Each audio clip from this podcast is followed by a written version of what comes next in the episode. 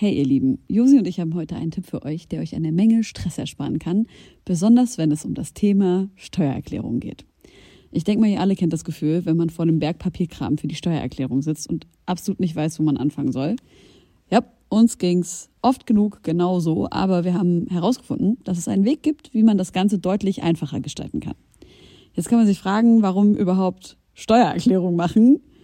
Ja, also, abgesehen von der gesetzlichen Pflicht gibt es einige gute Gründe dafür. Zum Beispiel könnt ihr mit der richtigen Herangehensweise sicherstellen, dass ihr keine Steuerrückerstattung verpasst und euch sogar Geld zurückholt, das euch zusteht. Taxfix macht es möglich, die Steuererklärung in kurzer Zeit und ohne großen Aufwand zu erledigen. Ihr müsst euch dabei keine Gedanken über komplizierte Steuerformulare oder Fachbegriffe machen. Also einfach und stressfrei die Steuererklärung mit Taxfix erledigen und das Thema vom Tisch haben. Ladet jetzt die App herunter oder besucht taxfix.de. Und mit dem Code HOME24 könnt ihr als NeukundInnen 5 Euro sparen. Beruf. Gaukler und Bade. Gaukler und Bade? War nicht, nicht immer der Gaukler, früher jemand, der äh, quasi so Witze und Geschichte auf dem, äh, beim Königshaus irgendwie erzählt hat zur allgemeinen Belustigung? Ja, aber Bade? Bade war der, der gesungen hat. Ach so, ich dachte, da kommt jetzt noch so ein Meister hinterher. Ach so, ja, vielleicht wäre ich ein Meisterbade gewesen früher. Ich weiß es nicht. Das wollte ich mal werden. Bademeister. Bade. Nun, da die Nacht hereingebrochen ist und sich der milchig sanfte Vorhang des Mondes über die Altbauten der Hauptstadt gelegt hat, möchte ich euch einladen. Ermöglicht durch euch höchst selbst, geschätzte Homegirls und Homeboys, geschätzte Homegirls und Homeboys, geschätzte Homegirls und Homeboys, geschätzte Homegirls und Homeboys. Liebe Freunde, herzlich willkommen zu einer neuen Folge Homegirls. Eure Podcast-Legendinnen, frisch vom Podcast Olymp, bescheiden wie wir sind, mit einem neuen Gast.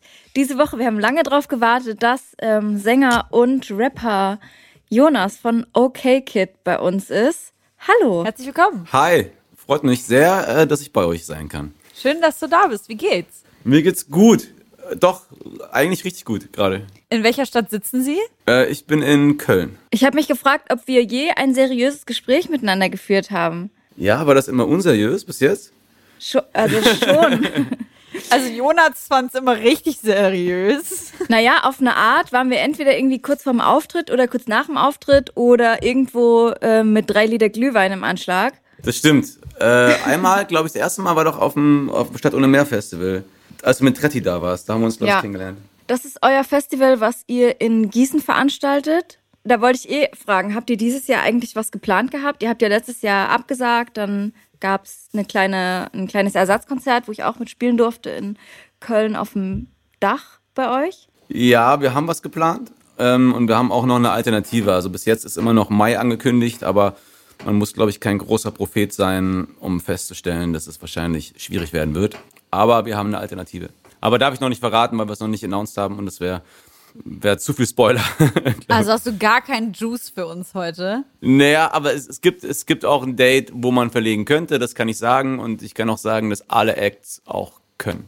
Und das äh, macht mich schon mal sehr froh. Ich habe lange Zeit irgendwie ein bisschen ähm, Stimmung gemacht gegen Kulturgelder, weil ich finde, dass viele Sachen zuvorgekommen sind und die Kultur recht wenig abbekommen hat von den ganzen Maßnahmen, weil auch sehr wenig äh, Spitzenpolitikerinnen äh, checken, wie die Kulturbranche oder die Off- und die Subkulturszene funktioniert. Und wir haben jetzt voll geile Fördergelder bekommen und wir können das auch mit theoretisch weniger Menschen als geplant durchführen, wenn wir dürfen. Und das macht mich gerade richtig happy. Ist es vom Kultusministerium was beschlossen ist oder wie kam es dazu? Es ist einmal die Initiative Musik, die äh, Neustadt Kultur, was ein super Programm ist. Auf der anderen Seite ist es eine Stadtförderung, ich bin eigentlich keine politische Farbe zugehörig, aber es hat sich im Gießener äh, Stadtparlament was geändert und ich habe einfach nur die Info bekommen, ohne dass wir einen Antrag gestellt haben, dass eine gewisse neu gewählte ähm, Fraktion, die Grünen, haben einfach durchgesetzt, ohne dass wir großartig dafür kämpfen mussten. Ey, das ist ein geiles Festival. Wir äh, fordern im Haushalt mehr Geld für das Festival. Und ich fand das so nice, ja. Deswegen ist alles mega, mega cool gerade. Ich muss sagen, die Nachricht, ähm, dass jetzt die großen Festivals abgesagt wurden, das hat mich schon noch mal ganz tief in meinem kleinen Herzen getroffen, weil ich habe schon seit langem mal drauf hingefiebert, ähm, wieder auf einer großen Bühne zu spielen, Open Air und man klar irgendwie war es abzusehen, aber es ist ja jetzt offiziell, ich glaube Meld und Splash etc. haben erstmal abgesagt für Juni Juli. War ich schon traurig. Auf einer Skala, wie geil seid ihr auf diese Impfung? Zehn von zehn. Wenn ich dran bin, bin ich bereit. Ja, auf jeden Fall. Also ich will mich nicht vormogeln, aber ich habe da überhaupt gar keine Bedenken. 0,0. So. Ich hätte auch einfach so Bock. Ich hätte einfach, es ist einfach so, ich würde sofort, einfach sofort, ballert mich zu, gerne mit allen, die es, allen, alle Impfungen, die es gibt, so gibt sie mir einfach. Und gibt sie auch dem Rest der Welt. Ey, du hast gerade, Jonas, gesagt, du fühlst dich keiner politischen Farbe zugehörig. Wie kommt's denn dazu? Natürlich wähle ich eine Partei, aber es ist keine Partei, da die mich in meiner Meinung so repräsentiert.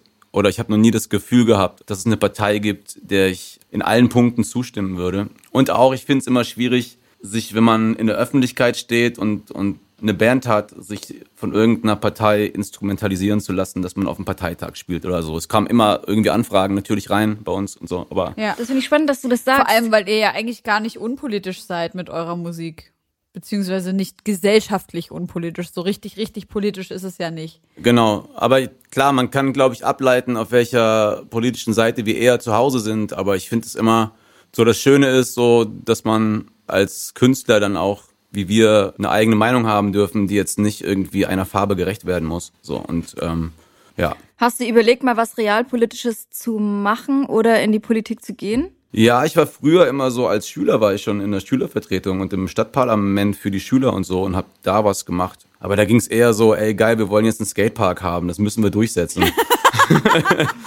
und habt ihr geschafft? Ja, sowas halt. Oder ey, cool, äh, wir dürfen jetzt auch in der Oberstufe äh, bei den Konzerten in der Aula darf Bier ausgeschenkt werden. Das war eine große Errungenschaft in Hammer, meiner politischen Historie. Ja. Aber ich will auch noch einmal was dazu sagen, weil ich hatte auch durchaus so Konzertanfragen von ähm, Parteien und auch Parteien, mit denen ich durchaus in vielen Punkten des Wahlprogramms äh, okay bin und einverstanden. Ganz und klar AfD, ganz klar, völlig in Ordnung.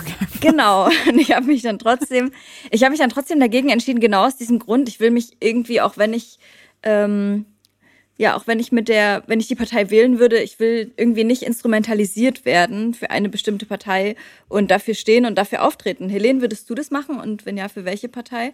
Also ich glaube, die einzige, die da in Frage käme, ist halt die Linke. Alles andere, also ne, an, an zweiter Stelle stünde wahrscheinlich die SPD, äh, nicht die SPD, was für ein Schwachsinn, die Grünen, aber die Grünen haben ja in zu vielen Stellen zu wenig für ähm, ja Flucht und Migration ähm, und Migrationssicherheit getan. So, deswegen bin ich da so ein bisschen raus bei den Grünen. Ja, das Problem ist einfach so, dass ich mich mit dem Konzept des Kommunismus mal über theoretische Ebene hinaus halt auch mit dem realen Kommunismus ähm, beziehungsweise Sozialismus, wie er in Syrien angeblich gelebt wird und in Kambodscha angeblich gelebt wurde, auseinandergesetzt habe und da eben so ein bisschen meine Schwierigkeiten deshalb mit dem Konstrukt habe. Aber natürlich glaube ich in allererster Linie daran, dass, ähm, dass alle Menschen den gleichen Zugang zu den gleichen Dinge haben sollten, egal wie viel sie leisten oder halt nicht. Und deswegen äh, höchstwahrscheinlich am ehesten die Linken. Ich habe mir ehrlicherweise noch nie darüber Gedanken gemacht. Aber wir würden ja auch nicht zurück in, in sozialistisches oder kommunistisches System rutschen, wenn die Linke regieren würde. Nee, aber ich, also glaube ich auch nicht, weil sie ja wahrscheinlich mit irgendjemandem kollaborieren. Kollabor, irgendein Feature müssten sie schon machen. Aber das ist ja die Grundidee, weißt ja. du? Das ist ja auch immer noch die Grundidee der Linken. Und deswegen am ehesten auf, auf dem Parteitag der Linken wahrscheinlich. Der große Politik-Podcast zum Montagabend. Jonas, ihr habt äh, auf eurem wunderbaren Song Frühling Winter, der übrigens sehr, sehr schön ist, also der wird so heftig cineastisch am Ende und haut einen richtig von den Socken. Dankeschön. Gerne. Habt ihr ja doch, also vor allem in Strophe 2 enorm politisch reingeballert und vor allem die Stelle, Großvater nicht geglaubt, als er sagte, pass mal auf, weiß noch genau, wie es damals war. Da habe ich ganz schön aufgehorcht, vor allem mit dem Kontext von den letzten Wochen, wo Moshtari Hilal und Sintujan Varataraja einen Talk auf Instagram gemacht haben und das Gespräch eröffnet haben zum Thema Deutsche mit Nazi-Hintergrund, dass man eben davon spricht, die eigene Geschichte irgendwie aufzuarbeiten, ist da vielleicht so ein bisschen der Subtext und das, was auch daraus interpretiert wurde. Es gibt ein Kollektiv von Leuten, die jetzt meinen Nazi-Hintergrund auf Instagram eine Seite eröffnet haben, wo sie eben ihre Geschichten erzählen beziehungsweise eben die Geschichten ihrer Großeltern. Und ich wollte da bei euch und vor allem bei dir, Jonas, mal reinfragen, vor allem eben wegen dieser einen Line Großvater nicht geglaubt, als er sagte, pass mal auf, weiß noch genau, wie es damals war. Mhm. Wie ist es da bei dir? Hast du dich damit jemals auseinandersetzen müssen oder dürfen? Ja, bei mir ist es noch ein bisschen was anderes, weil mein, also, mein, also ich habe relativ alte Eltern für meine Generation. Also ähm, mein Vater ist 79, ist äh, 42 im Krieg geboren. Okay. Mein Opa war im Krieg, ist dann und ähm, meine Oma ist geflohen mit äh, vier Kindern von Wien. Mein Vater ist in Wien geboren, aber dadurch, dass es damals Deutschland war, auch Deutscher. Mega strange. Dann sind die geflohen nach Göttingen und ähm, genau, sind halt in so Schafstallmäßigen Verhältnissen groß geworden, in absoluter Armut. Irgendwann kam mein Opa wieder und ähm, ich glaube, er war in Russland. Hat er gemerkt, wie fehlgeleitet er war. Also das war so diese ganze Idee, dass quasi ähm, Hitler der Heilsbringer ist, ist gestorben für ihn und er hat sich geschämt dafür, dass er so einem Rattenfänger mitgefolgt ist und hat das, äh, glaube ich, sehr, sehr schwer verdaut, wurde entnazifiziert, er, ihm wurde nichts, nichts Schlimmes nachgewiesen, aber er hat die Ideologie supported. So. Und ähm, das war für ihn ein ganz krasser Knacks und hat sich unglaublich geschämt, dass ihm das passieren konnte. Und dann gab es auch dieses Gespräch zwischen euch, also wo er zu dir gesagt hat, ähm, wir müssen aus der Geschichte lernen. Ich habe ihn leider nicht mehr erlebt. Er ist vor okay. mir schon gestorben, ah, aber ich habe sehr viel von meinem mhm. Vater mitbekommen und auch, also auch ne, diese Warnung, äh, die er auch an die Familie weitergegeben hat. Das macht es nicht besser, aber immerhin hat er das zumindest reflektiert, dass er falsch lag und hat es versucht, wie er konnte, wieder gut zu machen. Aber hm, kann man auch nicht viel gut machen, wenn man mitgelaufen ist und auch noch quasi die Ideologie supportet hat. Ne? Das ist sehr, sehr schwierig, da überhaupt wieder Vergebung äh, jemandem zu geben für. Ich fand in den letzten Wochen, in denen ich diese Auseinandersetzung auch innerhalb der deutschen Medienlandschaft so beobachtet habe, den Ansatz irgendwie kompliziert und wüsste nicht, wie ich persönlich mich damit jetzt heute als Deutsche mit Nazi-Hintergrund, so wie es eben formuliert wurde, auseinandersetzen würde und was ich versuchen würde zu tun, außer in irgendeiner Form von Reparationszahlungen. Also das ist das Einzige, was mir jetzt einfiele, dass ich sage, okay, wenn ich tatsächlich Geld geerbt habe mhm. oder ja, angenommen, ich habe jetzt irgendwie ein Haus geerbt oder sowas, dass man sagt, ja, davon Einkünfte muss ich eben als Reparation und das dann eben auch nicht als Spende benennen, sondern als Reparation an Menschen geben, die ja eben von den Nazis verfolgt wurden. Das wäre jetzt so der einzige Ansatz, den ich hätte, natürlich neben dem mich weiterbilden. Wie, wie gehst du damit um? Ja, also so, ne, das ist halt, ist halt die große Frage. Das ist ja dann eine ganze Generation, ne? Das ist ja wirklich, also so, wenn ich, wenn ich sage, mein, mein Opa war ein Nazi, meine ich, dass ich glaube, dass jeder, der mitgelaufen ist, ein Nazi war. So, es ist eine, ist eine Kollektivschuld, weißt du so. Und es ist auch, äh, wenn du im Krieg warst an der, an der Front und hast für Deutschland gekämpft in der Zeit, was mein Opa gemacht hat, ich weiß nicht genau, was er gedacht hat damals, aber er hat es getan. Ist halt die Frage, wie man das jetzt aufbröselt, ne? So, so was man, was man jetzt davon zurückgibt. Ich glaube, er hatte bis zum Ende jetzt nicht irgendwie ein großes, ein großes Erbe hinterlassen oder so. Ähm, aber ein anderes schweres Erbe. So. Ich finde das auch echt kompliziert. Ich finde es aber wunderbar, dieses, dieses Gespräch gerade in der Öffentlichkeit auch gibt und finde es enorm wichtig, weil ich mhm. mich ganz oft gefragt habe, vor allem eben mit meinen deutschen FreundInnen, was denken eigentlich eure Großeltern darüber, dass wir zusammen rumhängen und wie das mit uns ist? Wie ist das denn bei dir, Josi? Also ich habe irgendwann mal mit meinen Großeltern gesprochen, wie sie den Krieg erlebt haben. ja, sie haben halt erzählt, dass sie einfache Bauern waren auf äh, Rügen und sich von allem distanziert haben, also auch nicht im Krieg mit waren, ähm, sondern einfach als Bauernfamilie weitergelebt haben. Die waren ja auch noch sehr jung. Ähm, und mein Opa äh, andererseits äh, kam aus Polen und mit dem hatte ich halt gar keinen Kontakt. Er ist super früh gestorben. Und da habe ich mich ehrlich gesagt äh, nicht weiter damit beschäftigt, beziehungsweise war es in der Familie kein Thema. Da weiß man einfach nichts über den. Ja. Aber prinzipiell mit dem Thema Reparationszahlungen und so, das kann ich auf jeden Fall nachvollziehen. Und ich finde, ja, es ist ein bisschen die Frage, wo man da ansetzt. So im Kleinen oder nimmt man große Familienunternehmen in die Verantwortung, wo man es irgendwie nachweisen kann, dass, wie du schon sagst, Leute geerbt haben, da ist noch Grundstück da oder da ist überhaupt Kapital da, was man verwalten kann. Mhm. Ich weiß aber nicht, wenn man mit den Großeltern gar keinen Kontakt hatte, nichts damit zu tun hatte, einen politischen Kampf äh, gegen Nazis führt, ähm, selber nur sein eigenes Einkommen hat, kein Erbe da ist. Und das ist ja im Osten auch nicht so oft der Fall irgendwie. Zumindest kenne ich das aus meinen Kreisen nicht. Ja, inwieweit man sich da verpflichten muss, Zahlungen zu leisten oder ob da eine politische Arbeit auch wichtig ist. Also, oder mhm. wahrscheinlich beides. Äh, man kann ja auch unabhängig davon spenden oder sich engagieren oder so. Das, ich glaube, es ist ein, muss man von Fall zu Fall betrachten, meiner mhm. Meinung nach. Also ich würde jetzt nicht sagen, dass jeder verpflichtet ist, einen bestimmten Satz zu zahlen, ähm, sondern dass man vor allem durch Aufklärung an diesen ganzen großen Nazi-Familienunternehmen da mal rangeht. Ich finde das auch total schwierig. Also ich ähm, möchte da auch auf gar keinen Fall mir die äh, Deutungshoheit überschreiben. Bin ich auch gar nicht in der Lage. Ich bin ja gar keine Person, die betroffen ist von der Verfolgung und dem Massenmord durch die Nazis und auch nicht familiär betroffen denen obliegt auf jeden Fall die Deutungshoheit in diesem Thema. Aber für mich, ich weiß ehrlicherweise auch nicht, wie ich das jetzt handhaben würde, wäre ich betroffen, ob ich jetzt sagen würde, okay, du, Josi, verdienst jetzt Summe X, hast nie geerbt, aber jetzt angenommen, deine, El deine Großeltern wären heftige Nazis gewesen und ähm,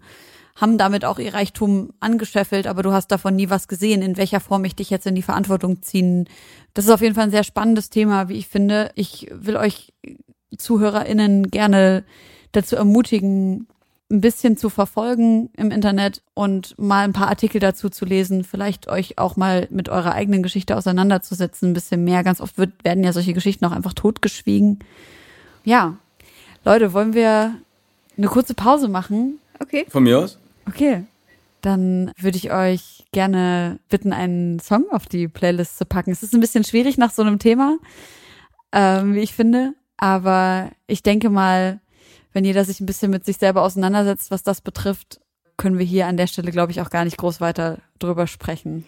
Also ich würde gern was auf die Playlist packen und zwar den Song Frühling Winter, über den wir ja auch schon gesprochen haben. Gute Idee. Und äh, dessen Erlöse ihr als OK Kid an die Alarmstufe Rot gespendet habt. Äh, es ist ein, ein krasses Video dabei entstanden, eine Mischung aus Theater, Kunst, Orchester. Oh, erzähl noch mal drei Sätze zu dem zu dem Song, den wir jetzt auf die ähm, Ja, wow, das ist gar nicht so leicht, aber es geht tatsächlich um die Befindlichkeit von von uns und äh, dann explizit auch nochmal von von mir persönlich in der Zeit, die ich hatte seit dem ersten Lockdown bis jetzt quasi. Das ist immer noch aktuell, würde ich sagen, auch zwei Monate nach Release man äh, geht aus der Tür und die Welt steht wirklich still und wie oft wurde das schon in Songs thematisiert und ich habe es nie geglaubt und diesmal ist es einfach die Wahrheit, dass die Welt wirklich still steht, auch gerade im ersten Lockdown, ein ganz mummiges Gefühl. Mhm. Und dann eben auch gemerkt, wie krass Corona alles bestimmt, die ganze Medienagenda. Zu Recht natürlich, aber das führt zwangsläufig dazu, dass andere Krisen, die wir haben in Deutschland parallel nicht mehr so aufgearbeitet werden. Und äh, da spreche ich ja zum Beispiel auch Hanau an, Black Lives Matter. Wir waren alle auf der Demo, alle meine Freunde waren in Köln in der, ähm, auf der Demo Anfang Juni.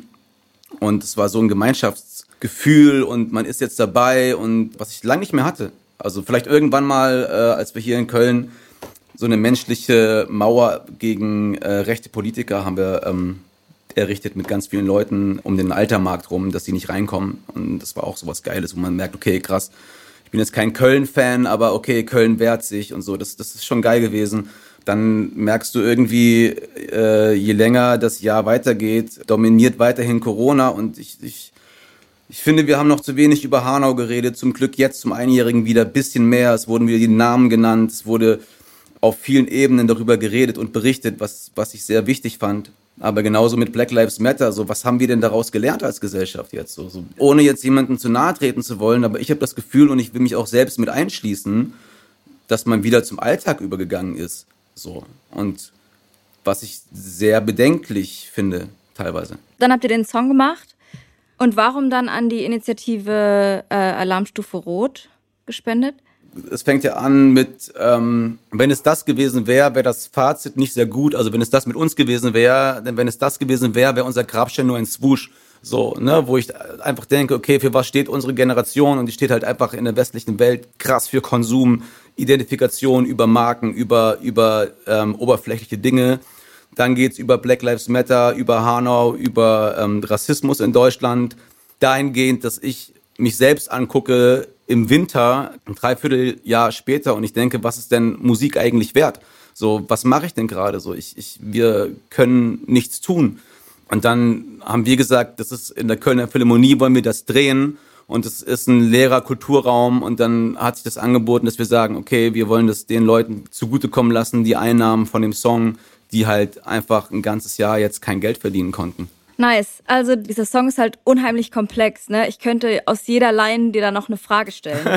ähm, aber ich habe mich selber auch dabei erwischt, äh, wie ich dem total zustimme und mich auch darin sehe, dass ich ja auf der einen Seite Avocado und Chia im Maul habe und auf der anderen Seite mich über den Klimawandel aufrege und ja. so. Ne? Also du sprichst da viele Themen an, geht jetzt auf die Playlist, hört euch diesen Song an und ich werf gleich noch einen weiteren Song mit drauf von Disaster, Großstadtfieber ähm, featuring Desert mit diesem jungen, talentierten Mann war ich zufälligerweise letzte Woche äh, so ein kleines Songwriting-Producing-Session gemacht an einem wunderschönen Ort auf dem Land in Niedersachsen. Ähm, einfach drei, vier Tage so entspannt und mit Tieren geschmust und Songs geschrieben. Genau, und dieser Song ähm, Living the Dream. Mhm. Es ist wirklich, es war wirklich mein Dream. Äh, und dieser Song ist auch in diesem Studio entstanden, in dem ich war. Also der Song von Disaster mit wahnsinnig guten Produzenten. Deshalb der auch. Hört mal rein. Jonas, hast du einen Songwunsch? Dann würde ich gerne einen Song von Slow Tie auswählen, aus dem Album Tyron, was gerade rausgekommen ist vor ein paar Wochen. Und ähm, das Feature mit James Blake und Mount Kimby, Feel Away heißt der Song. Nice. Und ich finde es eh krass, was er für eine Featureliste hat, der Dude. Ich mag eh sehr viel, was aus UK kommt, äh, schon immer so die Grime Garage Sachen. Und das bringt so viele Sachen für mich zusammen. Slow Tie eh schon mit dem ersten Album und jetzt mit dem äh, würde ich gern draufpacken. Und ich wünsche mir Heartbreak Anniversary von Givian. Geiles neues Album. When it's all said and done, take time. Kann ich nur empfehlen. Wird ja sowieso gerade rauf und runter gehypt. Muss ich wahrscheinlich gar nicht empfehlen. Wir hören uns gleich wieder. Ich habe es noch nicht gehört. Wer ist das? Was? Givian. Was? Ja, was? Hör das jetzt. Geh mal jetzt auf okay, die Playlist. Dann ich jetzt direkt rüber. Bis, Bis gleich. gleich.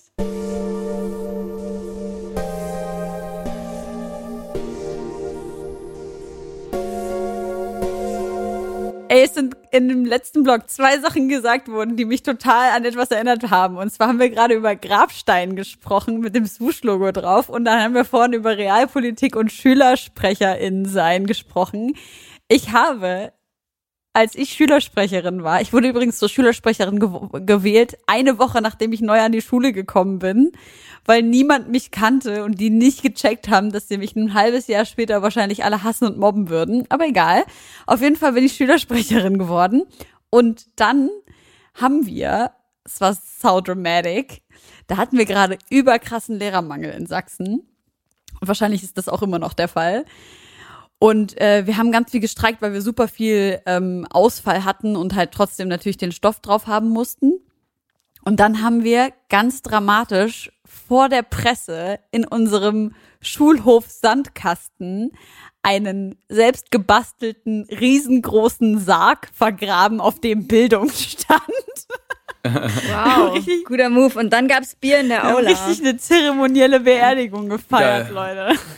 Ich hatte sogar schwarz an. es waren auch Fotos von mir in der Zeitung, wie ich so, ähm, so buddle mit so einer Schaufel. Aber war das, war das, also es war schon ein ernster Hintergrund. Also du hast es dann ernst gemeint zu, zu, ja, natürlich. Äh, zu der Zeit. So, ja. Ich fand es offensichtlich total scheiße, dass ich Schulausfall hatte. Oh Mann, ey, während ich noch für, für Schulausfall gestreikt habe und mir mit dem Edding Abi 06 auf dem Arsch geschrieben habe, hast du schon die Bildung beerdigt. Das ist echt krass. Leute, wusstet ihr, dass es bei den Grammys eine Sektion gibt, die bestes zeitgenössisches christliches Musikalbum heißt? Wie absurd ist das? Es gibt einfach einen Grammy. Nee, aber wer hat's bekommen? Kanye. Was? Ach so, okay. Ja, mit Jesus is King. Also ich bin völlig irritiert gewesen, dass es so eine so eine Sparte in den Grammys überhaupt gibt. Dann Kanye oder was? Dann, dann, dann gewinnt Kanye. Das kann doch. Wow. Na gut, aber man muss ja auch auf dem Album sind ja eigentlich mehr dieser wunderbare Gospelchor, soweit ich mich richtig erinnere. Und dann ist es halt auch schon wieder nice. Ja, ich finde nur, ähm, dass er ja davor, der letzte Song, äh, wie hieß der denn, wo die in diesen fetten äh, Anzügen waren, die so aufgeblasen so, ja. waren in so Vierecken. You're such a fucking hoe. Genau, und den hat er noch mit Pornhub irgendwie zusammen gemacht und so. Und dann kriegt er einen Grammy für das christlichste Album. Okay. Ey, wollen wir eine Runde ins Freundinnenbuch eintragen? Gerne. Unser großes Freundebuch. Jonas, bist du bereit? Hast du früher in Freundinnenbücher eingetragen in deiner Grundschulzeit? Tatsächlich ja. Ich fand es immer voll cool, wenn mich Mädels gefragt haben, ob ich das dann machen darf, weil da dürften ja nicht alle rein äh, in dieses Buch. Und äh, dann hatte man noch so diese Sticker-Alben gehabt. Kennt ihr die noch? Mit so Ja, habe ich erst vorgestern meins gefunden, ja. Ja, und, und ich war immer, ich als Typ hatte es auch gehabt, weil ich immer ein bisschen so ein bisschen rebelliert habe äh, bei uns im, im Freundeskreis, weil ich es irgendwie dann auch cool fand, dann extra anti zu sein und auch diese Sticker zu sammeln. Schon von Ähm, Anfang an gegen toxische Männlichkeit gekämpft, der Jonas. Damals natürlich so eher unbewusst, aber es war schon so, weil ich es einfach lächerlich fand. Warum dürfte ein Typ sowas nicht haben? So. Das ist doch geil. Irgendwann habe ich dann auch angefangen, extra so süß zu Sachen zu sagen, aber eher um meine Jungs zu provozieren. so. Geil. Äh, nee, ich hatte auf jeden Fall ähm, auch so ein äh, Poesiealbum und habe äh, auch gerne reingeschrieben. Jetzt darfst du in unseres. Voll geil. Das ja. ist jetzt dein Mittelfinger an deine Jungs einfach. Süß. Ja. Okay, dein Name, Jonas Schubert, Wohnort, Köln. Beruf. Wow. Ähm, Damit hat er nicht gerechnet. nee, damit, also auf dem Papier tatsächlich Journalist, äh, Redakteur darf ich mich nennen, weil ich habe eine Journalistenausbildung gemacht. Das ist äh, die Formalie. Und äh, im Endeffekt würde ich sagen, ich bin Geschichtenerzähler. Schön. Gaukler und Bade. Gaukler und Bade? War nicht, nicht immer der Gaukler, früher jemand, der äh, quasi so Witze und Geschichte auf dem, äh, beim Königshaus irgendwie erzählt hat zur allgemeinen Belustigung. Ja, aber Nee, Bade? Gaukler oder Ja, was ist Bade? der Bade war der, der gesungen hat. Ach so, ich dachte, da kommt jetzt noch so ein Meister hinterher. Ach so, ja, vielleicht wäre ich ein Meisterbade gewesen. Oder früher, eher so ein. Bademeister. Bade. Okay, wow. Wow, das ist echt gut. Ähm, das wollte ich mal werden. Bademeister. Bademeister. Gib es mir. Ja. Ich, ich glaube, ich wollte Hotelbesitzer immer sein. Why? Ja. So random. Nee, ich weiß noch. Ich hatte irgendwie, wir hatten da so ein äh, früher. Ich bin in, in ich habe, ich bin in äh, Siegen bin ich geboren und dann äh, der Nachbar, der hatte ähm, immer so viele Bausteine im Garten gehabt und ich habe gefragt, ob ich die haben darf, äh, weil ich äh, ein Hotel bauen will. Und dann habe ich angefangen wirklich, da hat er mir noch so Zement mitgegeben und dann habe ich ein paar Steine aufeinander gemacht. Da war ich fünf und äh, habe meinen Eltern gesagt, es wird irgendwann mal ein Hotel. Krass. Cool. So hat's bei Finn Kliman auch angefangen. Nur, der hat nicht so zwei linke Hände wie ich wahrscheinlich. Das würde ich meinem 15-jährigen selbst heute raten. Du bist gar nicht so scheiße, wie du glaubst, dass du bist. ich. Ja, Oh Mann. ja. Scheiße, mein Teenagerzeit ist einfach Müll. Warum? Warum müssen wir das durchmachen? Echt, euch fand's mega geil. Ich fand's saukacke. Oh, ich fand mich so hot und ich sah so kacke aus. Sorry, aber ey, ich wusste es ja nicht besser. So, es gab irgendwie kein Social Media, man konnte sich nicht vergleichen. Ich habe gestrotzt vor Selbstbewusstsein. Und ich hatte echt, ich war der klassische weiße Stiefel, äh, kurzer gepunkteter Rock, lilaner, dicker ähm, Hüftgürtel drauf, noch ein noch einen schicken Hut und so. Ey, das war echt eine riesengroße Katastrophe. Oh mein Gott, ich mich so toll. du müssen unbedingt davon ein Foto posten nochmal. Ja, das können wir, können wir gerne machen. Aber ja, Nee, ich finde Teenie-Zeit Ich möchte cool. gerne in, äh, in eine Sektion mit reinballern jetzt, einfach mal so zwischendurch, weil mir nämlich letztens Mhm, ein, ein ich Freundinnenbuch äh, geschickt wurde, wo ich rein reingeschrieben habe in der sechsten Klasse, richtig richtig cringe. Ähm, mein Schwarm. Was ist dein Schwarm, Jonas? Oder wer? Ma- Mein, mein, mein Schwarm, das gab's, stimmt, das gab's aber immer damals und dann musste man lügen, weil das dann aufgeflogen wäre. Ich habe halt nie gelogen, ne? Bei mir steht's halt richtig klar drin einfach. Und was steht bei dir drin? Amos. Ist ein Typ. ja, so ein Typ aus meiner Parallelklasse hieß Amos und also da steht mein Schwarm, Amos und dann mein größter Wunsch, dass ich meinen Schwarm mal knutschen darf. Wie alt warst du Und da? ist es passiert? Sechste Klasse, glaube ich. Nein, er hat mir voll den krassen Korb gegeben. Ich habe ihm den heftigsten Liebesbrief geschrieben. Aber voll gut, ich habe ihn letztens gesehen auf der Straße und er ist echt überhaupt nicht mehr süß. Wer ist dein Schwarm, Jonas? Also so in diesem, in diesem Freundinnenbuch, äh, quasi, dass ich das, dann gehe ich mal in eine Zeit zurück. Nein, jetzt? Oder auch jetzt? Jetzt?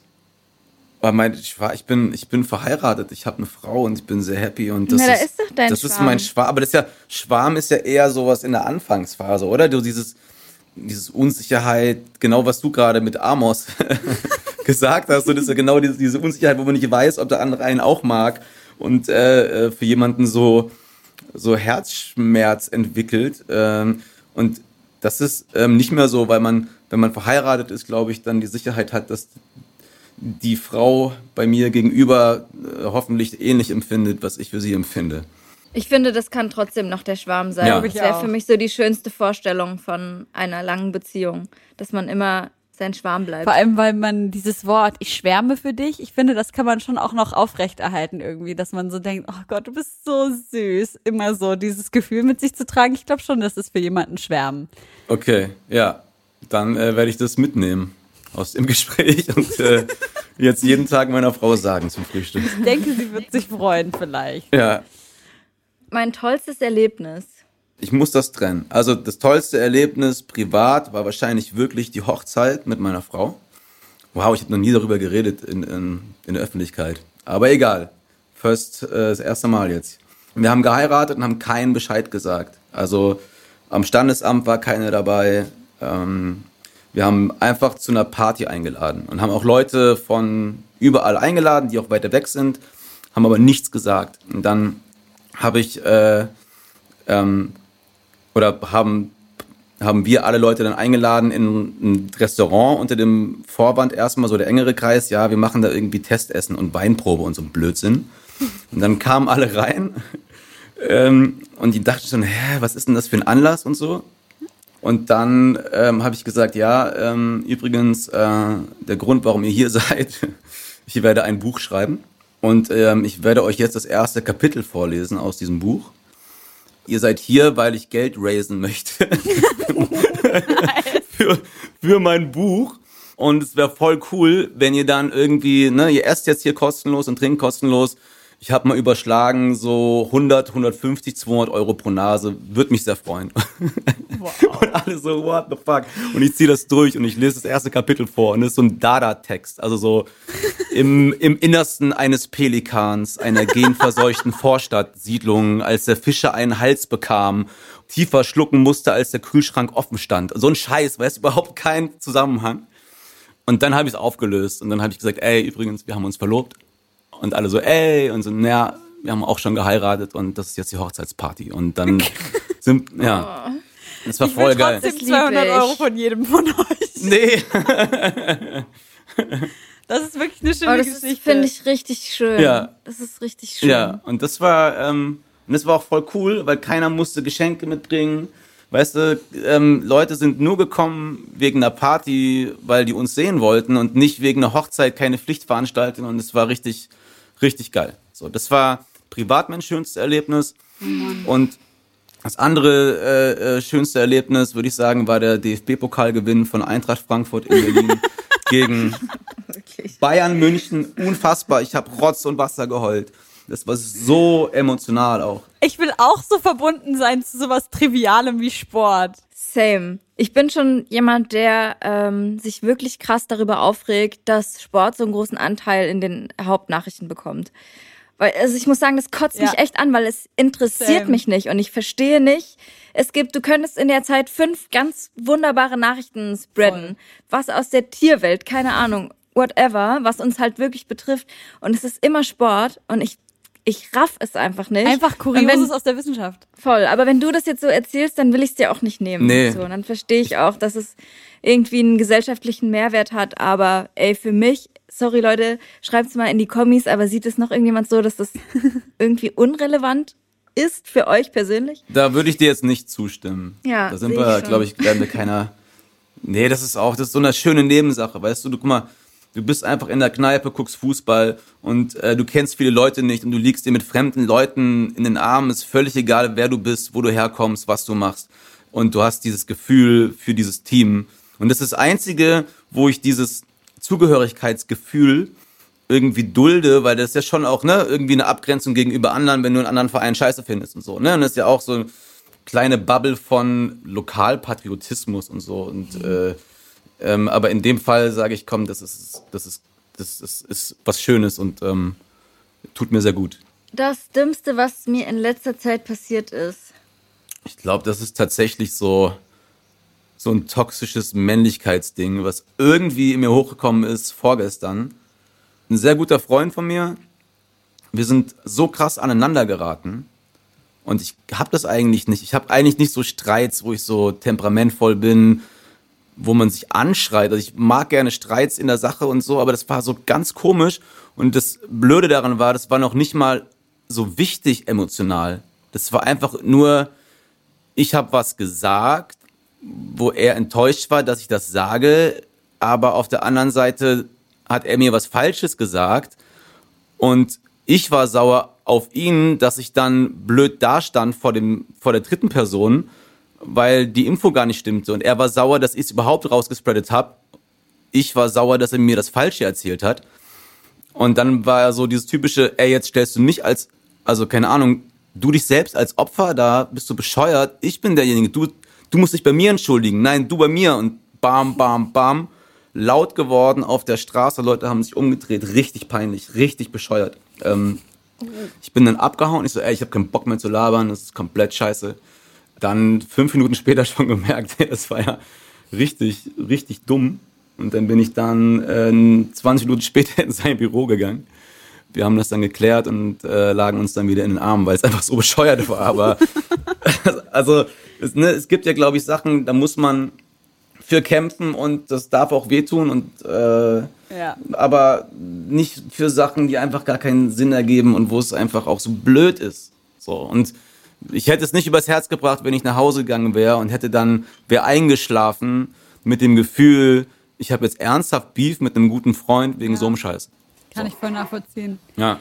Ich hatte vor zwei Wochen einen Streit mit meinem Bruder und wir haben uns wirklich richtig angezickt. Richtig, richtig eklig. Und mein Bruder und ich, wir machen dann so, das ist eigentlich ganz widerlich, so ganz so, wer, wer sagt jetzt die schlaueren Dinge, um den anderen noch mundtoter zu machen? Und es ist einfach widerlich. Und dann ähm, bin ich in meine Wohnung und er war eben bei meiner Mutter in der Bude. Und ich war so, that's it. Ich spreche nie wieder mit dem. So, nie wieder. Und mein Bruder. Und dann natürlich nach zwei Stunden haben wir uns wieder umarmt, dann war wieder alles gut. Und ich habe zu ihm gesagt, Mann, das ist so witzig. Vor zwei Stunden dachte ich so, ich rede nie wieder mit dir. Und er so, ganz ehrlich, ich habe in dem Moment gedacht, ich bin völlig okay damit, dass unsere Beziehung an dieser Stelle beendet ist. Und das ist so völlig absurd einfach. ja. Ja. Weil wir wirklich so das krasseste an, am nahestehendsten Geschwisterpaar sind, was ich so kenne. Stimmt. Und wir waren wirklich so beide so ready, so nach einem Streit so unsere ganze Beziehung zu beenden. Aber das ist krass, ne? In dieser, in dieser Zeit, wo man dann gerade, gerade den Streit hatte, was man da im Kopf, da geht so viel, weißt du, in einem vor, Voll. wo man äh, ähm, quasi Handlungen visualisiert, die so kontraproduktiv wären aus der gekränkten Emotion heraus. Das ist richtig, richtig crazy, ey. Deswegen, man darf nie SMS schreiben, wenn man irgendwie sauer ist oder so. Eigentlich, da muss man einfach sagen, lass jetzt einfach mal deine scheiß Stresshormone vergehen und schreib in zehn Minuten deine Kack-SMS. Ja, das stimmt. Es Ja. ist immer das Gleiche, aber wir dummen Menschen, wir machen immer die Ja, ja. gleichen SMS. Fehler. Ja, fick Ja. dich. Danke. Seid ihr laute Streiter? Also nur wenn ich leise bin, werde ich eklig. Ja, krass. Und du? Ich bin, glaube ich, vom Naturell her sehr laut und impulsiv. Aber ich streite mich nicht mehr mit Leuten. Und ich streite mich nicht mehr privat. Also es gibt so Sachen, wo ich mich tierisch aufrege, wenn es um Arbeit geht. Oder wenn ich einfach unzufrieden bin oder mich, mich ungerecht irgendwie behandelt fühle in der Arbeit. Aber im Privaten ist das, irgendwie habe ich das Glück, dass ich mich mit Leuten umgebe, mit denen ich mich, mich eigentlich nie streite. Und auch innerhalb der Band haben wir so eine Streitkultur. Du ahnst schon drei Schritte vorher, ahnst du schon, ey, das gefällt dem nicht, also nehme ich mich zurück. Das ist echt äh, sehr positiv. Aber vom Naturell her bin ich eigentlich sehr impulsiv und laut und äh, ja. Ich werde immer beleidigend. Direkt Boah, ganz ja. schnell. So richtig unsachlich und mies. Alle Schimpfwörter, die mir einfallen. Und dann denke ich auch, Viertelstunde später, was für ein Quatsch, ey. Wie, das ist echt krass. Äh, ich bin auch so ein richtiger Türenknaller und so. Ich habe letztens schon erzählt, dass ich das Schachbrett abgeräumt habe, nur weil ich nicht beim Schach gewonnen habe. Und, Und so. mit abgeräumt Also meint so sie das auch. Teil halt in die Luft geworfen. Was? ja. Ohne Scheiß? Ist doch so. Ja, ja, aber der hat meine Dame so fies eingeklammert. nee, ich war wirklich richtig piss und so ist es auch, wenn ich äh, streite, zumindest ab und zu. Lieblingsrapper oder Lieblingsrapperin? Äh, Slowtile gerade. Das würde ich gern können. Ich würde gerne, also wenigstens äh, so handwerklich, ähm, ich mag sehr gern Holz zum Beispiel und würde da voll gerne mal was mit arbeiten. Und ich wünschte mir, ich hätte eine linke und eine rechte Hand und nicht zwei linke Hände. Und einfach mal ein Hotel bauen können. Ja, sowas, einfach mal ein Hotel. Alle von meinen Freundinnen bauen Hotels und ich, ich krieg's nicht hin, ich Idiot. Peinlich. Mann. Ist einfach peinlich, ja. Richtig scheiße. Was ist dein Lieblingstier? Hund. Oder Elefant. Ich, ich kann mich nicht entscheiden. Okay, was ist dein größter Wunsch? dass es irgendwann mal Hirn regnet draußen und dann können alle Menschen rausgehen und sich da quasi ihren Mangel ausgleichen vielleicht und so ein Ding sich schnappen und dann Stell dir vor, übelst schlaue Menschen essen noch mehr Hirn, weil es gerade regnet. Das ist voll anstrengend. die sind dann so mega diese nervigen Leute die Streber dann sind es dann wahrscheinlich ne Voll. von früher Finde ich super. Damit haben wir das abgeschlossen. Bevor wir zu unserem Wissenschaftsfakt auch kommen, würde ich gerne noch ein bisschen mit dir über eure Bandgeschichte sprechen. Beziehungsweise es gibt einen Song, der heißt äh, Nur wir drei. Ähm, der hat auch so ein bisschen UK-Vibe, würde ich sagen. Wofür steht das E07 davor?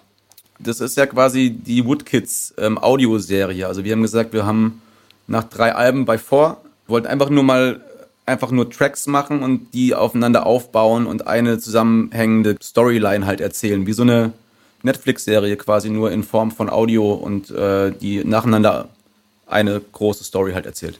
Und das halt das E steht für Episode. Ah, okay.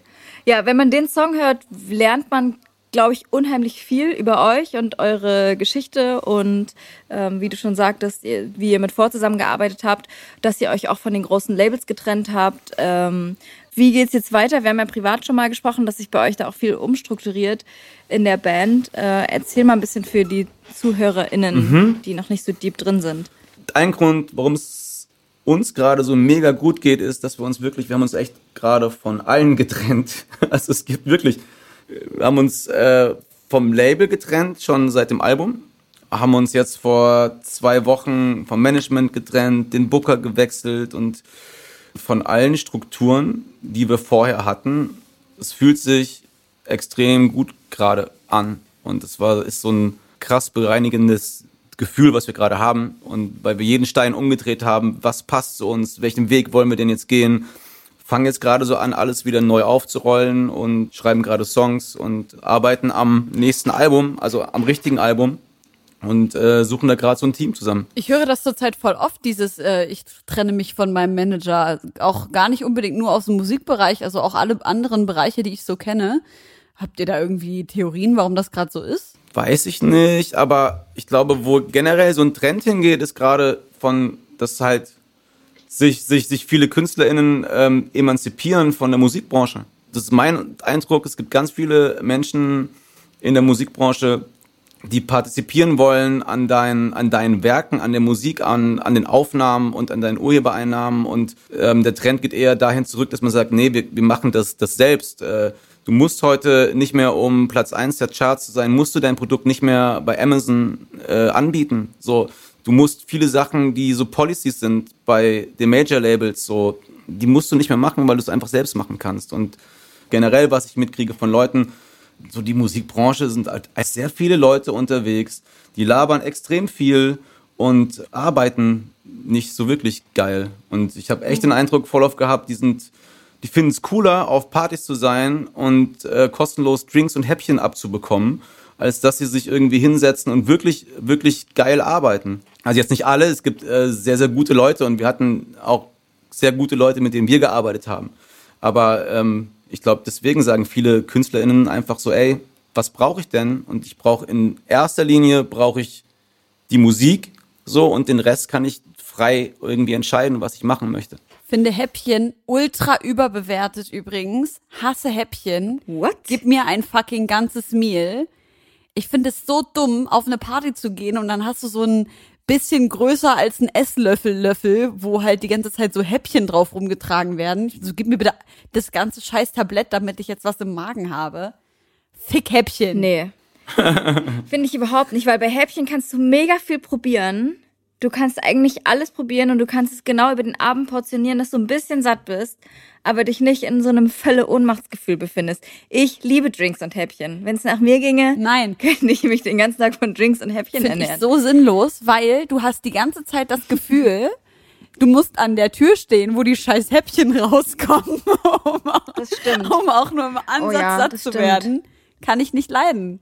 Ey, das ist auch ein undankbarer Job. Oh, ich habe so lange in der Gastro ähm, Drinks und Häppchen serviert auf irgendwelchen Business-Events. Ey, das ist wirklich sau undankbar. Wir haben natürlich in der Küche dann immer alles schon mal vorgekostet und uns ziemlich derbe einen reingestellt von äh, Free Sect, aber es ist wirklich, wie du schon sagst, die Leute geiern einfach auf jedes Free Meal. Das ist unfassbar, wie geil Leute auf so kostenloses auf so kostenloses Zeug sind, obwohl sie selber wahrscheinlich übelst rich sind. Oh Mann, das war echt ein Ich habe auch Scheißjob. auf so, äh, auf so Firmenveranstaltungen Catering mitgemacht. Ja, wir alle, Ja, oder? wahrscheinlich. Du auch, Jonas? Oh, Ich habe äh, jeden Scheißjob in meinem Leben gemacht, unter anderem auch äh, hier ähm, für Telekom auf Rock am Ring in einem magentafarbenen Outfit ein äh, fünf Tage lang mit besoffenen Vollprolls ein Hume Table Soccer äh, Platz betreut. Was ein Scheiß, ey. Und ich muss immer nur die Bälle reinschmeißen und so. und richtig Hat das bescheuert. gar keinen Spaß gemacht?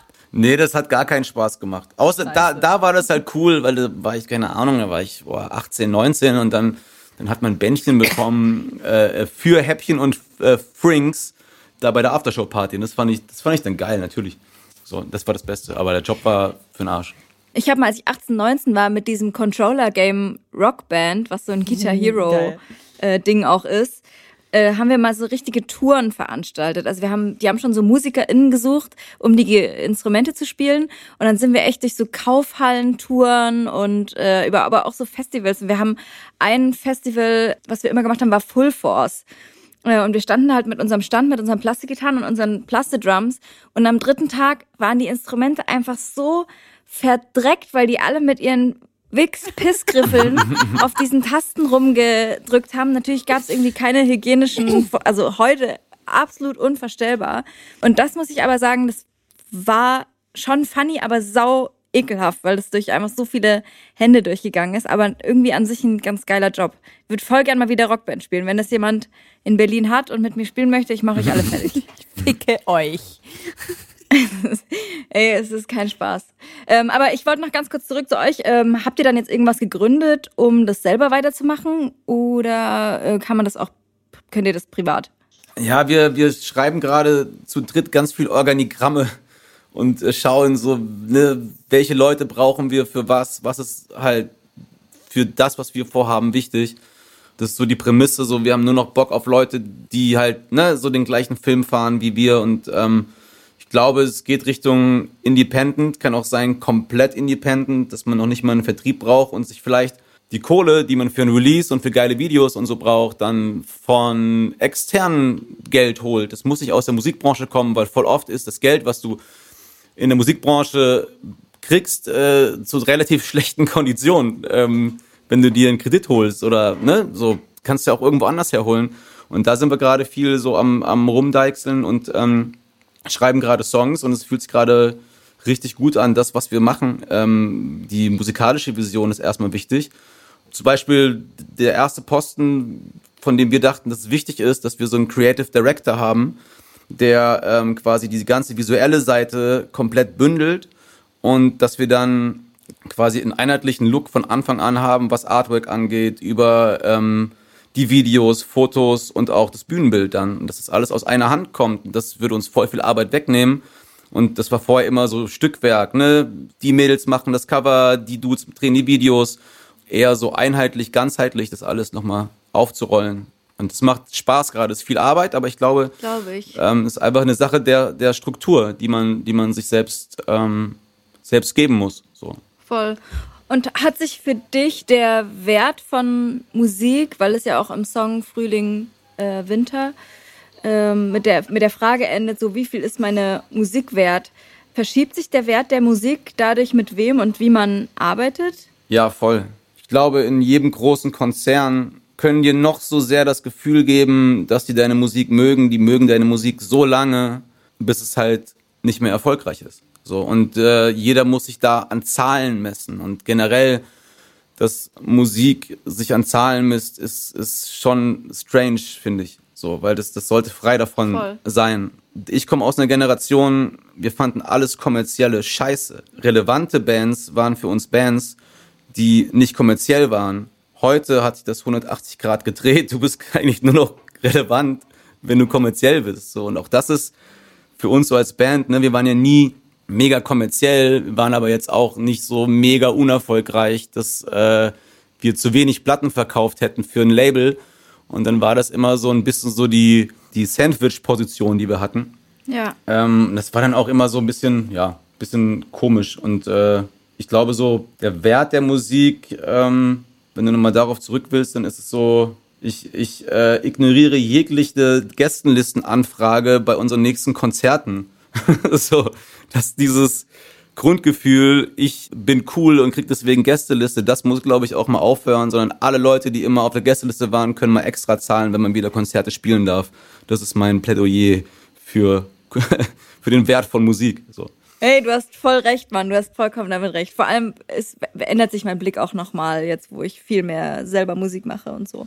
Aber ist es nicht auch so ein bisschen so, Ja. dass vor allem Leute auf Gästelisten gesetzt werden, die halt auch so ein bisschen Gatekeeper sind, um an anderen Stellen dann wieder zurückzugeben? Also KünstlerInnen geben KünstlerInnen Gästelisten, KünstlerInnen geben JournalistInnen Gästelisten so. Und die JournalistInnen sprechen dann über die, ist das nicht gang und gäbe und auch irgendwo ein Gegenwert, der, den man da erwarten kann? Ich glaube, so Presseakkreditierung ist da jetzt erstmal auch aus. Naja, ich meine jetzt nicht unbedingt Presse, Da aber halt so Leute, die auf Instagram zum Beispiel erfolgreich sind. Das ist ja nicht im klassischen Sinne Presse. Ja, ja, aber auch, also ne, jetzt vielleicht nicht, dass dann so Leute zahlen müssen für uns als Band, aber wir machen das auf dem Festival auch so. Jeder Mensch, der auf der Gästeliste steht, soll Geld spenden. Und dann ist auch nicht Ja, so, das sehe ich voll. kannst du vielleicht spenden, sondern dann ist mir völlig egal, wer es ist. So, ähm, wir suchen uns irgendwas aus und da soll das Geld hinfließen. Das mag ich, Ähm, ja. Und ich glaube auch, ne, voll oft sind die Menschen, die auf der Gästeliste stehen, ja eh schon privilegiert. Das sind nicht die, die Fankids, die vielleicht extrem wenig Geld haben und sich das leisten und dann, keine Ahnung, mit dem letzten Taschengeld vom Monat auf ein Konzert kommen, sondern das sind eh die Leute, die in irgendwelchen Jobpositionen sind und was du meinst mit irgendwelchen Influencern so, die haben auch genügend Geld dann da irgendwie ein Zehner oder ein Zwanni für ähm, eine Antirassismus-Kampagne Geld zu spenden oder so. Und Ja, da bin ich absolut bei dir. Das hat das Splash und das Meld und so äh, übelst lange gemacht. Übrigens auch die letzten Jahre. Jeder, der bei irgendeinem Künstler auf der Gästeliste stand, musste spenden. Lieb ich. Was ich total, also ich habe auch nie jemanden ge gehört, der da gesagt hat, Ja. nee, nein. Das wäre auch richtig hart, Alter. Wie krass schießt du dich in Soziale aus, wenn du sagst, nein, ja, ich spende nicht 10 Euro statt 300 Euro für ein Ticket auszugeben. Ja, und, ah, und das Gefühl ist leider nicht mehr da, kostenlos reinzukommen. Tun mir alle so leid. nicht. Ey, Josi, Ja? ich will mal was Wissenschaftliches hören heute noch. Kurioses aus der Wissenschaft. AK X-Faktor, das Unfassbare. Leute, ich weiß nicht, ob ihr es auch so krass finden werdet wie ich. Helene, du wirst wahrscheinlich sagen, langweilig. Wirklich. Aber Ja. es gab ja jetzt immer mal Bilder äh, zum, zur letzten Marslandung und man hat so gesehen, wie dieser, wie dieser Rover da gelandet ist und so. Und ich habe das alles sehr mit Spannung verfolgt, weil ich es total crazy finde. Und ähm, es gibt ja auch von der NASA verschiedene Seiten, wo man so krasse Bilder angucken kann von Hubble-Teleskopen und so krasse Sachen. Und es gibt aber auch eine Seite, da kann man die Sounds, die dort aufgenommen wurden, äh, auf dem Mars sich anhören. Und äh, da habe ich mich mal durchgeklickt und das fand ich total, total irre, weil eigentlich hört es sich so ein bisschen an, also oder beziehungsweise die Geräusche, die ich gehört habe, waren von einer Mission, die ist vom 26. November gewesen und da war so ein Roboter, der heißt Inside und der ist sieben Monate gereist, ähm, um dort zu landen und auch stehen zu bleiben und hat dort, äh, die haben dort ein Mikrofon aufgestellt und es klingt eigentlich so ein bisschen wie, wenn du im Wind stehst oder so, Okay. ne? Oder es ist so ein bisschen wie eine Fahne im Wind. Also es ist kein krasses Geräusch, aber trotzdem finde ich, es ist, es ist absolut außerirdisch. Also ich habe sowas trotzdem noch nicht gehört, weil es sind so bestimmte Frequenzen, so hochfrequentierte äh, Sachen, die man sonst noch nicht gehört hat, aber der normale Mensch würde wahrscheinlich sagen, äh, ja, es ist einfach ein normaler Wind, und so. genau, also man kann die Geräusche aber nicht mit denen auf der Erde vergleichen, weil zum Beispiel, wenn wir hier Gewitter oder äh, Beben oder irgendwas hätten, ähm, würde das auf dem Mars kann da auch passieren, aber es würde ganz anders klingen. Denn entscheidend für die Ausbreitung von Schall ist die Zusammensetzung der Atmosphäre. Und die Atmosphäre äh, wirkt aufgrund ihrer Zusammensetzung wie ein Schalldämpfer und alles, was dort passiert, ist halt viel, viel, viel, viel leiser. Also man kann halt davon ausgehen, wenn es bei uns wie ein Geil. normaler Wind klingt, ist es halt dort orkanartig. Und wenn man, Ach so, hier ist leiser als dort. nee, dort ist viel leiser. Ach so, okay. Also, wenn man zum Beispiel auf der Erde schreit und man würde das noch einen Kilometer weiter hören, wäre es auf dem Mars nach wenigen Metern schon veräppt Das sozusagen. liebe ich. Das wäre perfekt für meine Misophonie, Alter. Und was ja auch spannend ist, was man ja auch weiß, aber irgendwie immer vergisst, wenn man außerhalb dieser Atmosphäre sich also irgendwo im Weltall bewegt, da passieren ja so viele Dinge, aber du hörst einfach nichts, weil es gibt keine Atmosphäre, die den Schall trägt. Es ist einfach totenstill im Weltraum. Und das finde ich alles so irre. Ich würde hier mal ein bisschen was einblenden von dem, von dem NASA-Sound, den ich meine.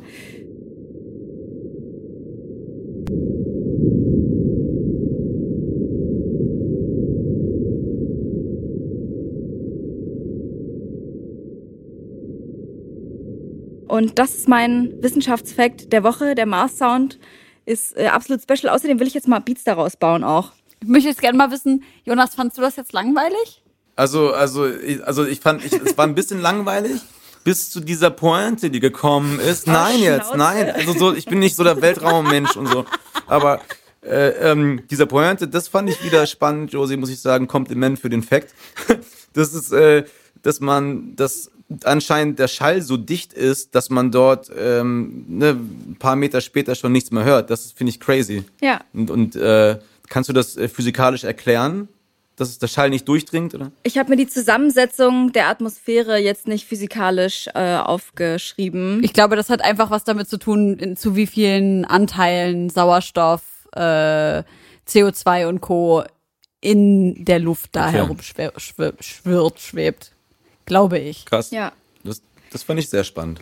Ich fand's auch so, mh, Rate ich das fand's so doch drei mal. von, ich fand's so drei von zehn spannend. Oh Mann, ihr Assis. Wirklich, ihr könnt es überhaupt nicht begreifen. Da ist ein anderer Planet und der macht Geräusche und man kann das jetzt hier hören und ihr sagt drei von zehn, Leute. Ja, okay, doch, Mann, du hast ja recht. Ja, es klingt schon einfach nur wie ein Wind, das verstehe sehe ich auch. Aber ich finde es magisch. Ich will noch einen Song auf die Playlist packen. Ja. Äh, Und zwar ist er schon ein Stück älter, aber der hat mich irgendwie vor zwei Tagen richtig abgeholt. Und zwar Chicago Freestyle von Drake. Ähm, er hat da so eine Hommage eigentlich an Superman von Eminem gepackt und äh, also den Flow im Prinzip kopiert und den Text auf politisch korrekt übersetzt. Finde ich ganz nice. Hat mir ähm, sehr gut gefallen. Chicago Freestyle von Drake. Habt ihr noch Songs, die ihr auf die Playlist packen wollt? Ja, übelst viele. Und in der Zeit kann Jonas überlegen. Also, passt auf, Leute. Als erstes möchte ich noch draufpacken, äh, Nina Chuba mit einem Track, der heißt Who Hurt You. Die ist 22 Jahre alt, kommt aus Hamburg, ist Sängerin, Schauspielerin, hat eine unfassbare Stimme, kann Deutsch, Englisch, Rappen, singen. äh, übelst vielseitig und ich finde sie einfach nur unheimlich toll. Ähm, und diesen Song finde ich auch richtig, richtig gut. Deshalb den noch. Dann noch eine äh, irische Sängerin, die in Spanien aufgewachsen ist, aber in London lebt und dort in so verschiedenen Künstlerkollektiven am Start ist. Die hat einen Song gemacht. Big Pick heißt sie und der Song heißt Switch. Der ist so ein bisschen Drum and Bass mäßig. Übelster gute Laune Song. Ich höre den Tag und Nacht richtig gut. Äh, und dann möchte ich auch noch von Mine Elefant draufpacken, weil der kam gestern raus und den finde ich ganz, ganz toll gesungen und arrangiert und sie macht ja immer alles selber, schreibt ihre ganzen Partituren selber und ist einfach generell übelst krass. So, das von mir. Und du, Jonas? bin darauf nicht vorbereitet gewesen, aber ja, ich, ich äh, Was ist denn dein Lieblingssong gerade? Ich habe jetzt gerade mal, wir haben so eine Inspiration List mit OK Kid gemacht. Das ist so eine Spotify-Liste, die müssen wir eigentlich irgendwann auch mal raushauen. Weil, ne, das sind so die Sachen, an denen wir uns gerade ein bisschen so orientieren. Es ist ein Beatmaker, den kannte ich vorher nicht, oder Beatmakerin, ich weiß gar nicht, ob das äh, kann man nicht erkennen, aus dem Namen Somni. Kennt ihr das? Somni und der Song mhm. heißt Grow Into You und das ist einfach ein sehr schöner, sehr schöner, warmer Beat, dreckiger, warmer, schöner Beat, der mir sehr gut gefällt. Ähm, und dann würde ich den noch draufpacken, wenn ich darf. Und vielleicht noch dein Lieblingskind von deinen eigenen Songs. Das dauert noch ein bisschen, aber ähm, wir werden den Song Gute Menschen, wir haben den jetzt umgetextet und äh, das N-Wort rausgemacht. Und ähm, den Song so gemacht, dass man den auch ohne dieses Wort, was ja ein Zitat ist, dass man den auch ohne dieses Wort äh, feiern kann, weil wir hatten irgendwann keinen Bock mehr drauf, dieses Wort auch live zu singen. Ja. Hat den Hintergrund dazu, ähm, dass ne, Joachim Herrmann damals gesagt hat, Roberto Blanco war ein wunderbarer Punkt, Punkt, Punkt. Und wir dachten damals, 2015, als wir den Song rausgebracht haben, ey, wir müssen das Zitat in der ganzen Härte und Ekelhaftigkeit genauso nennen, so, damit man es checkt. Dann haben wir gemerkt, irgendwie, oder 2019 auf dem Southside ist mir so richtig klar geworden, das, das war eine der größten Shows, die wir bisher hatten. Dann singen halt einfach von den 20.000 vor der Bühne 18.000 weiße Menschen sing halt dieses Wort mit und ich fand das irgendwann richtig ekelhaft und irgendwann, weil es auch dem Song nicht mehr gerecht wird und ne, dann das dann doch hängen bleibt, wobei das einfach nur eine Zeile ist, haben wir uns zuerst dazu entschieden, dass wir das nicht mehr live singen und die logische Konsequenz, also wir werden es jetzt auch in den nächsten Tagen werden wir es auch nochmal ankündigen, unsere Fans können dann nochmal abstimmen, ob es jetzt Nachbar heißt, weil es wird ja auch passen wegen Boateng und ne, das wird ja irgendwie in den Kontext von dem Song passen oder ob es einfach gebiebt wird. Und ähm, dann würde ich euch gerne, wenn der Song ähm, fertig gemastert ist, würde ich den gerne in einer neuen Version vielleicht auf eure Playlist setzen, wenn ihr darauf Bock habt. Finde ich super. Gibt es denn auch äh, dann ein verändertes Video dazu? Weil das habe ich mir auch gestern nochmal angeguckt im Zuge der Vorbereitung und bin auch über diese Zeile ja. so unangenehm gestolpert. Ja, das, ist, das ist krass. Ähm, ich habe hab mich da ja auch mit sehr vielen Leuten drüber unterhalten und auch, auch mit People of Color und selbst, ne, da gibt es völlig unterschiedliche Meinungen. Also ich habe jetzt äh, einen, einen sehr interessanten Talk gehabt mit Aminata Belli über genau das Thema, den wir auch im, im Rahmen der CO Pop dann, dann ähm, ausstrahlen werden. Auf der einen Seite ist es, weißt du, das ist, du zitierst das, es ist nicht dein eigenes Wort. Auf der anderen Seite trägst du dazu bei, dass das Wort weiterhin irgendwie im Umlauf ist. Ne? Ich glaube, wir werden es so machen, dass wir einen Disclaimer machen im Video, so, dass man das noch mhm klar einordnen kann, weil es ist mega, mega dumm, wenn sich Leute darüber aufregen, aber die kennen den Kontext nicht und dann stehst, also das macht gar keinen Sinn, das hat, dass man es irgendwie auffängt so und dann auf Spotify in einer anderen Version, dass eben ähm, Leute den Song auch wirklich ohne dieses Wort hören können. Aber ja. was wir jetzt nicht gemacht haben, aber worüber man auch reden kann, ich singe ja auch dort quasi als ähm, Ironie und Sarkasmus singe ich, Schwule kann man heilen. Und auch da kann man wieder reden, ne? Ey, warum sagst du sowas? Und es können sich viele aus der queeren Community dadurch auch irgendwie unangenehme Feelings kriegen. Das ist eh immer sehr, sehr schwierig, wie man sich da verhält und was man macht. Du sagst ja auch in einem darauf folgenden oder in einer der darauf folgenden Strophen das Wort und jetzt äh, zitiere ich und an dieser Stelle eine rassistische Triggerwarnung, das Wort ja. Mohrenköpfe.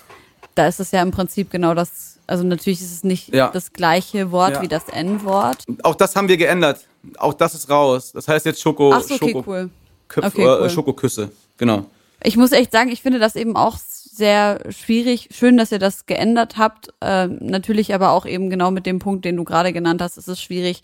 Inwiefern will man Kritik über Dinge, die gesagt werden, äußern?